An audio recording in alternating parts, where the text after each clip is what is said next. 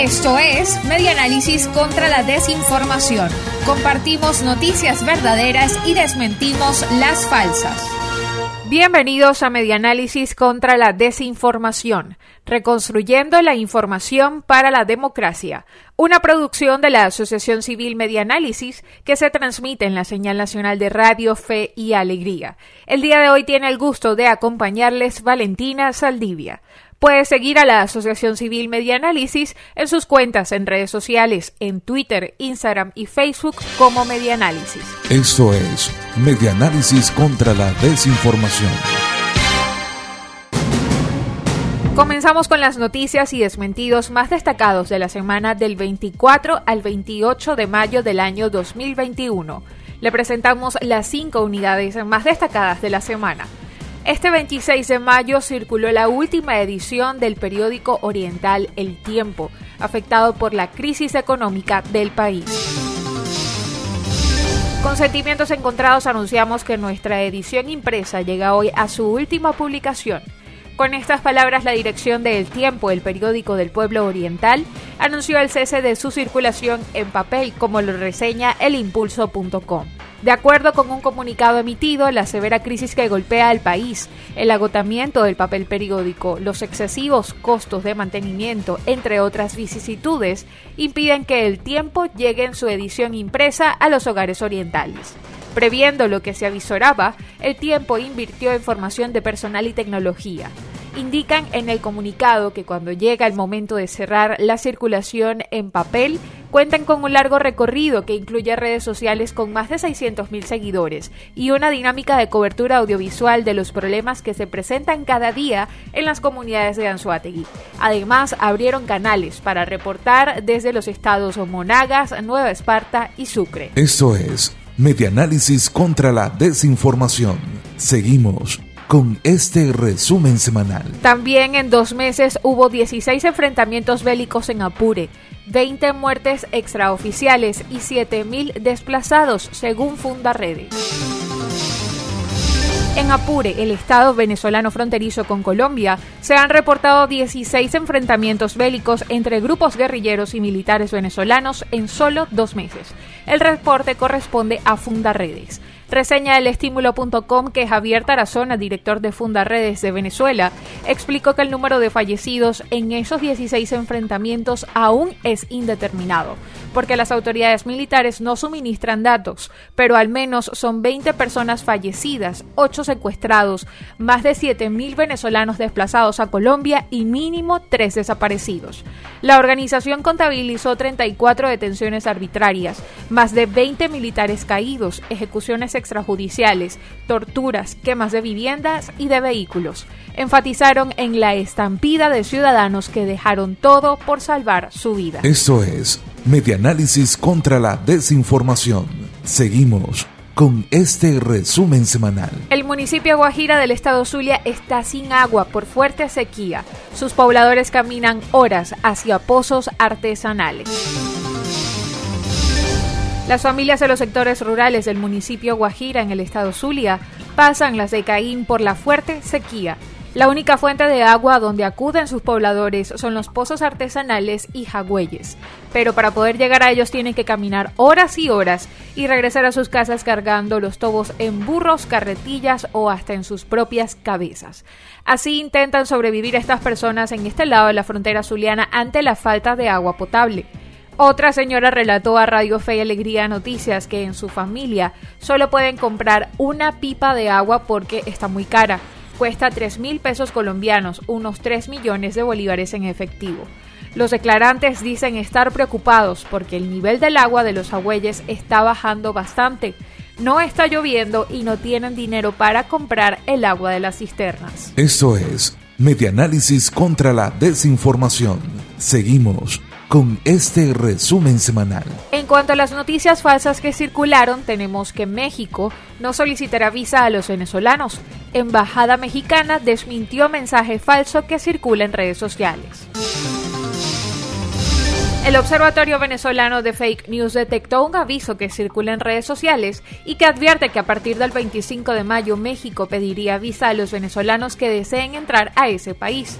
Según la noticia falsa, el Congreso de México en pleno habría aprobado la medida luego de conversaciones con el Departamento de Estados Americanos ante la gran cantidad de venezolanos que están cruzando de manera ilegal hacia Estados Unidos. El aviso que se viralizó en redes sociales cita como fuente a la cadena de noticias CNN, pero es falso. El observatorio consultó la página web de la Embajada de México en Venezuela y dice lo siguiente. El nacional venezolano no requiere visa para visitar México en la calidad de visitante, sin permiso para realizar actividades remuneradas, que le permitirá realizar, entre otras actividades, las propias del turismo, tránsito, negocios, estudios que no excedan seis meses de permanencia en territorio nacional y deportivas. Esto es Medianálisis contra la Desinformación. Seguimos con este resumen semanal. Es falso que el gobierno de Estados Unidos dejó de reconocer a Juan Guaidó como presidente encargado, tal y como lo publicó la web RT en español. Según una publicación de RT en español, el gobierno de los Estados Unidos, presidido por Joe Biden, dejó de reconocer al dirigente opositor Juan Guaidó como presidente encargado. El texto dice que la portavoz del Departamento de Estado, Julie Chung, así como el embajador para Venezuela, James Story, ya no llaman presidente al opositor Juan Guaidó en sus comunicados y tweets. Le apoyan, sí, y respaldan su acuerdo de salvación, pero la idea del interinato ha salido de la gramática del gobierno de Joe Biden. De acuerdo con la verificación de esfaja.com, la información publicada por RT en español es falsa. El 19 de mayo, James Story reafirmó su apoyo a Juan Guaidó a través de su cuenta oficial en Twitter.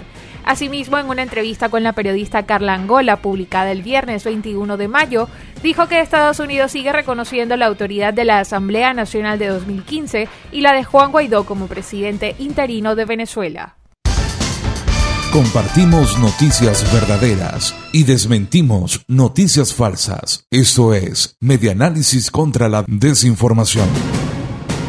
Y la noticia más importante de la semana es la relacionada con que el fiscal y defensor aún guardan silencio sobre la masacre de El Ripial. Leemos en Radio Fe y Alegría Noticias.com. El 25 de mayo se cumplieron dos meses de la llamada masacre de El Ripial, un hecho en donde fueron ejecutados extrajudicialmente cinco personas, presumiblemente por ejecutivos de las FAES, que inexplicablemente participaban del conflicto armado entre fuerzas militares venezolanas e irregulares, suscitado el 21 de marzo en la parroquia Rafael Urdaneta del municipio Páez en el estado Apure. A Luzday Ramolina, Emilio Ramírez, Jefferson Uriel Ramírez y Julio César Jiménez, los cuatro primeros miembros de una misma familia, se les tildó de guerrilleros en el parte oficial de ese día. Testigos y conocidos aseguran que las cinco personas fueron sacadas de sus casas con vida del barrio 5 de julio en La Victoria y luego aparecieron muertas en El Ripial a unos 25 kilómetros. Emir Ramírez Remolina, hijo de Luzdey y Emilio, quienes le conocían, afirman que se trató de un falso positivo.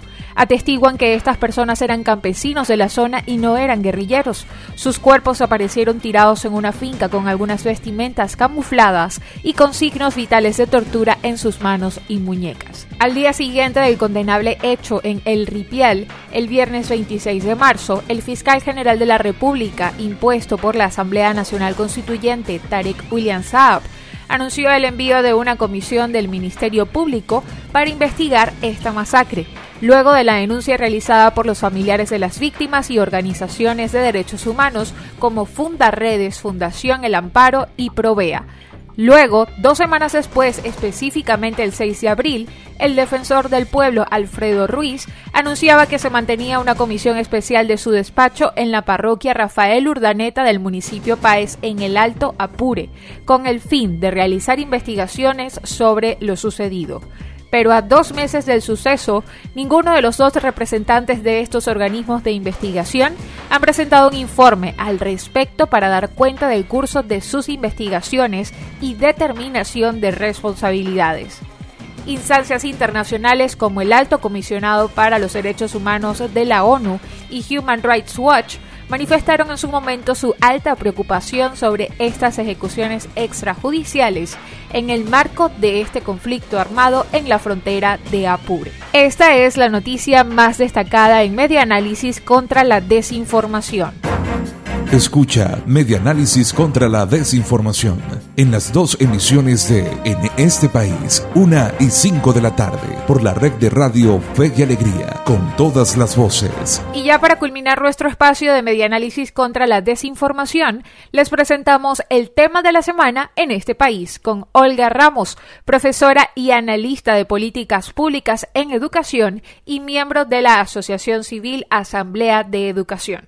Escuchamos parte de sus declaraciones en el programa En este país de Radio Fe y Alegría sobre las condiciones para el regreso a clases presenciales.